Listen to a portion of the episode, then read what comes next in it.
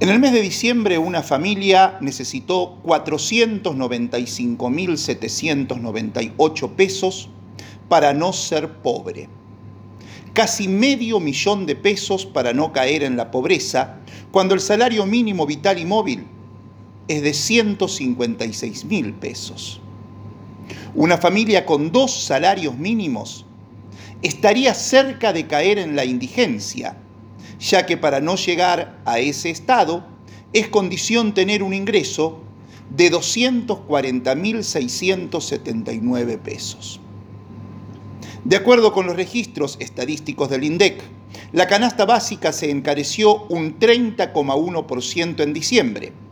En términos monetarios, implicó una suba de 56.628 pesos con 80 centavos solo en un mes. Esos índices de precios ponen a gran parte de la población al borde de no poder ni siquiera tener una alimentación digna. La caída del ingreso con respecto a los precios hace que mes a mes sea más difícil poder costear lo imprescindible para vivir, que es la comida. Todo esto ha sido producto de lo sucedido desde que Milei ganó el balotaje teniendo su éxtasis en lo ocurrido inmediatamente después de los anuncios que hiciera a los pocos días de asumir su ministro de Economía, Luis Caputo, cuando, al toque, los ganaderos y los petroleros aumentaron sus bienes de manera increíble, generándose aumentos diarios que duplicaron casi todos los precios, sobre todo los alimenticios.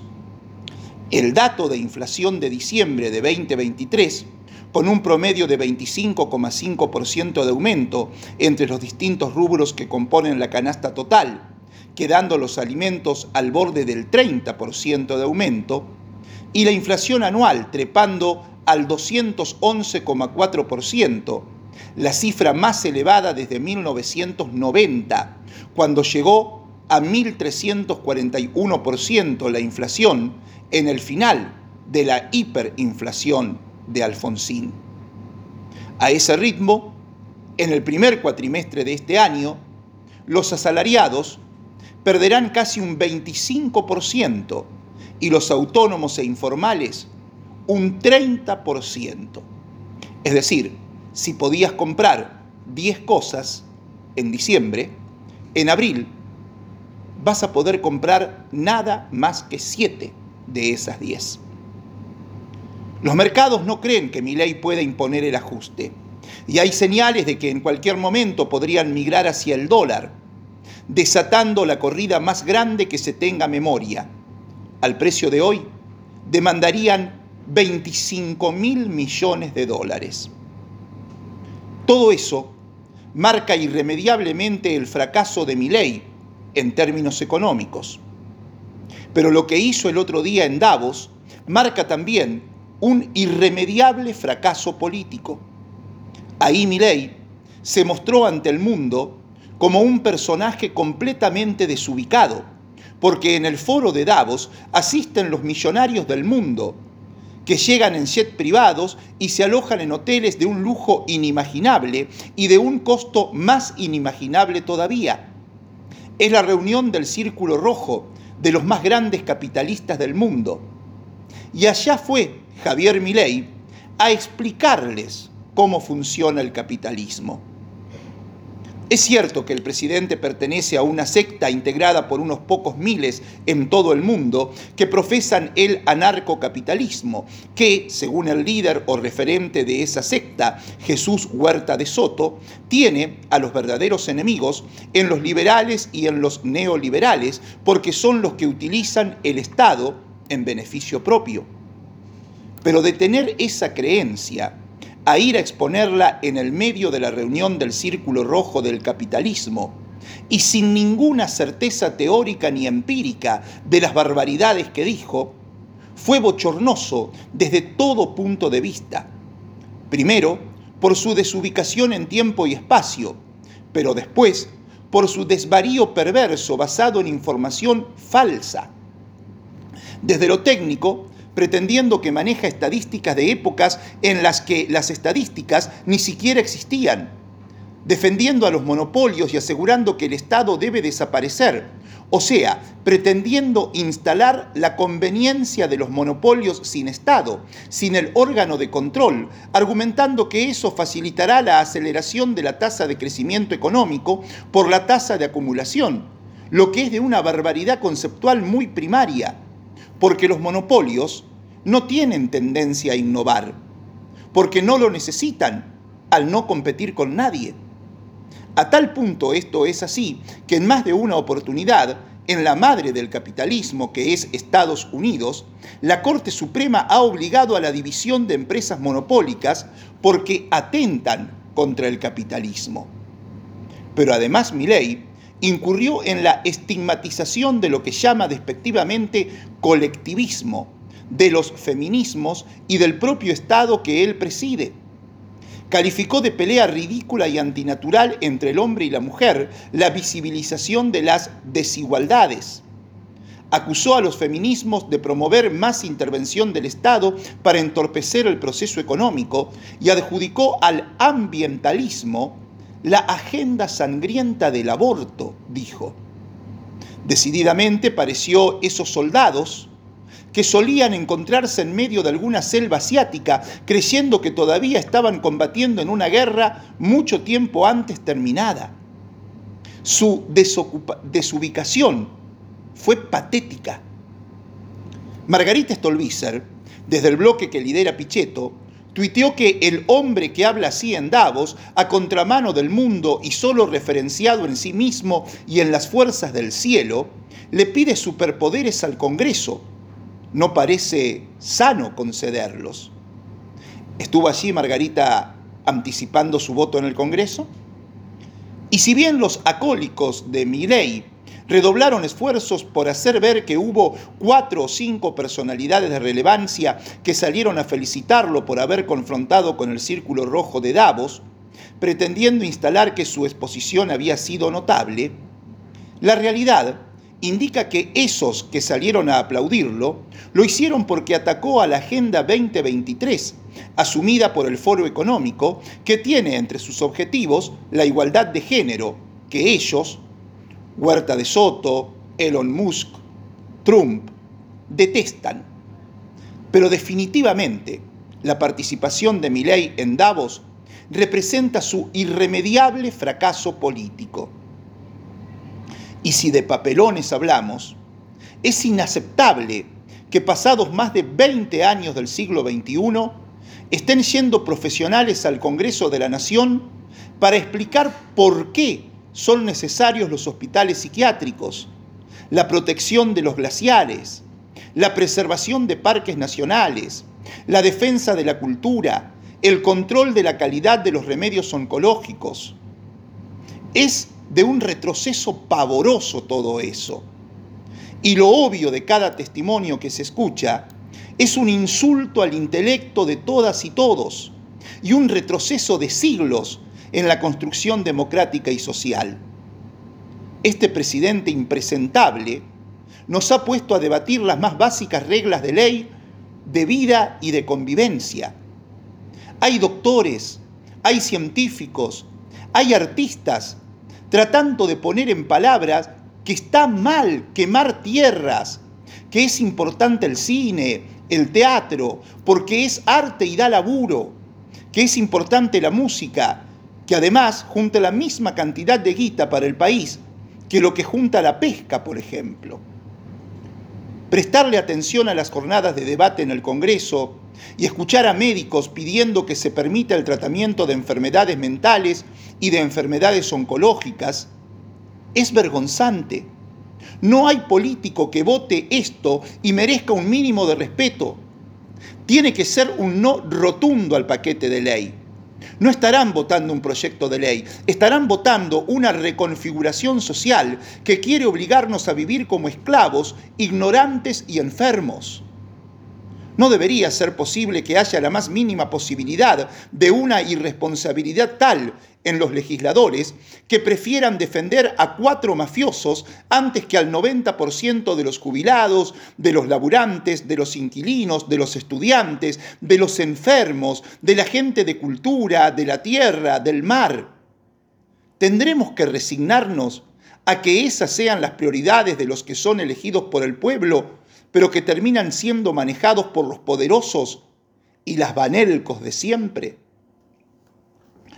Fue el gobernador Sergio Silioto el que interpeló a los intendentes de Juntos por el Cambio, que se reunieron para enfrentar juntos a la crisis económica y política. Transitar juntos, dijeron, la incertidumbre sobre hacia dónde vamos. Intendentes, algunos que hicieron campaña para mi ley, militaron contra la obra pública, pero ahora la reclaman, como supiera decir un jefe comunal justicialista. En ese marco, la intendenta de Eduardo Castex advirtió que difícilmente se concreta el playón polideportivo que se iba a construir en Parque Norte con financiamiento nacional, ni el pasaje de la calle 25 de Mayo que atraviesa las vías del ferrocarril, allá en Castex.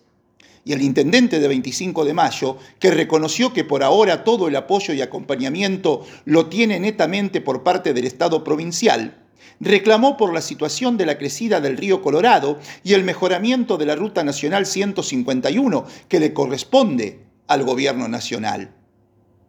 A los 28 intendentes de Juntos por el Cambio, Silioto les pidió que trasladen esa inquietud a los legisladores nacionales de su coalición electoral que apoyan un modelo de país que tiene cada vez menos de federalismo y está provocando un fuerte ajuste en las provincias y en los que menos tienen.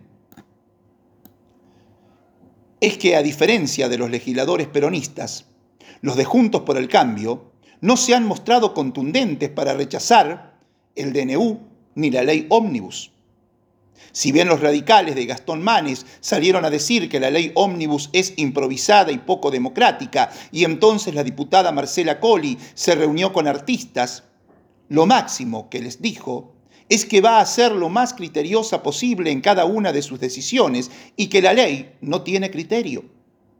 Y el senador Kroneberger, dando la sensación de querer justificarse por lo que va a hacer, acusa a Silioto de haber apoyado al presidente Alberto Fernández en su momento y dice que él, Daniel Kroneberger, nunca votó ni lo hará en contra de los intereses de la provincia. Pero no dice qué hará cuando le toque votar por una ley que definitivamente destruye las pequeñas y medianas empresas provinciales y las economías regionales, dejando pampeanos y pampeanas sin fuentes de trabajo. Una ley que seguramente será acompañada por la senadora Victoria Huala, que ya se expresó por redes sociales diciendo que con el paro de mañana no dejan gobernar y reclamó dejen a los argentinos vivir en paz. La tibieza radical y el gorilismo del PRO en su máxima expresión.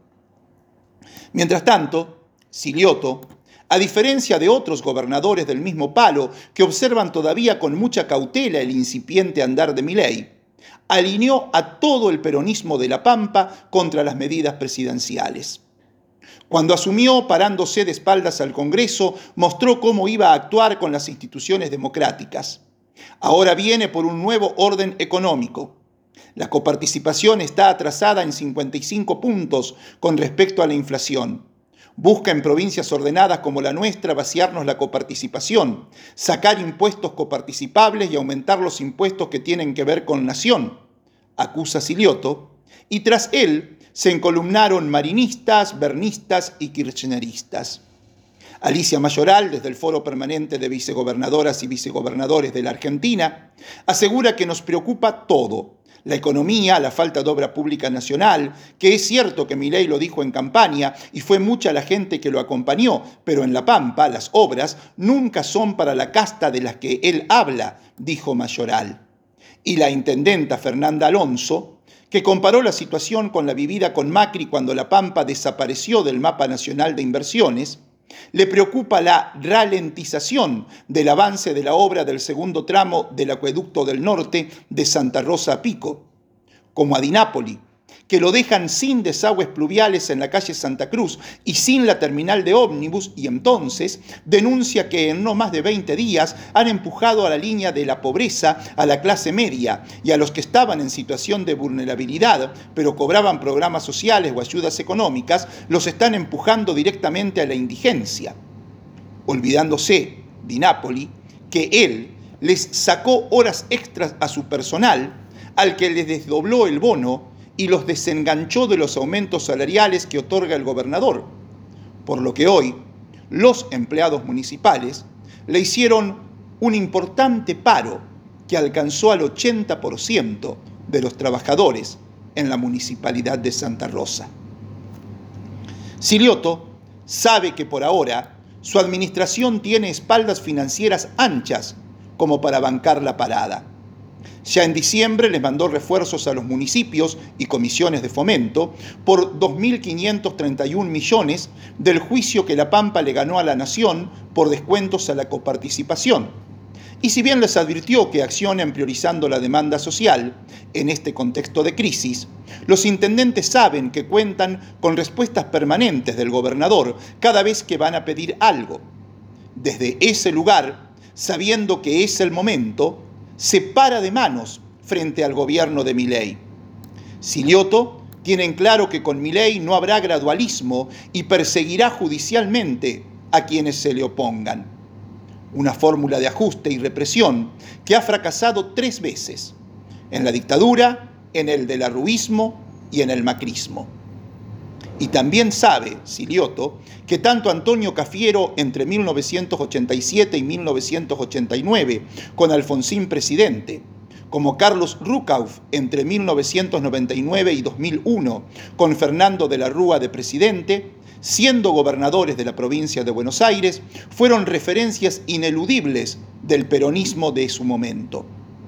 Del mismo modo, aunque aún no concite unanimidad, el peronista al frente del distrito más grande del país, revalidado por 4.200.000 electores y casi un centenar de intendentes, Axel Kicillof, ya es el incipiente líder del peronismo para la etapa que viene por sus movimientos, da toda la impresión de que Silioto así lo considera. De todos modos, definitivamente enrolado en la resistencia, reconoce el gobernador de La Pampa que hoy por hoy a la resistencia la conduce la CGT. El gobernador está convencido que la de mañana será una convocatoria muy importante ha ido observando cómo desde el día en que la CGT anunció el paro y movilización de mañana, se fueron sumando muchísimas otras centrales sindicales, movimientos sociales, culturales, deportivos, científicos.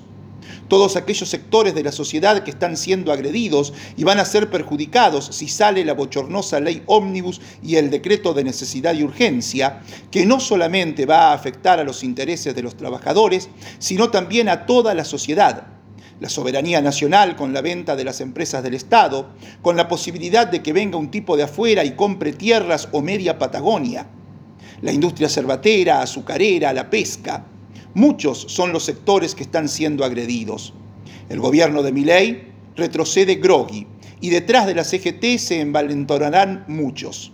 Silioto apuesta fuerte por el éxito de la medida, algo que les hizo saber a los representantes locales de las organizaciones de trabajadores. Y realmente será muy importante que el descontento popular se exprese masivamente en la calle, porque además de frenar el ajuste criminal que están realizando, sería un paso contundente hacia el hallazgo del punto de articulación política que permita pensar colectivamente una salida a la locura que nos ofrece mi ley y los grupos económicos. Pero se impone también transitar el día de mañana con mucha madurez. Se hace necesario tener en cuenta que la ministra de Seguridad, Patricia Bullrich, bancó otra vez al milico Echecopar que asesinó por la espalda a un pibe, y eso muestra que están dispuestos a todos. Guarda, no se necesitan mártires, tenemos demasiados.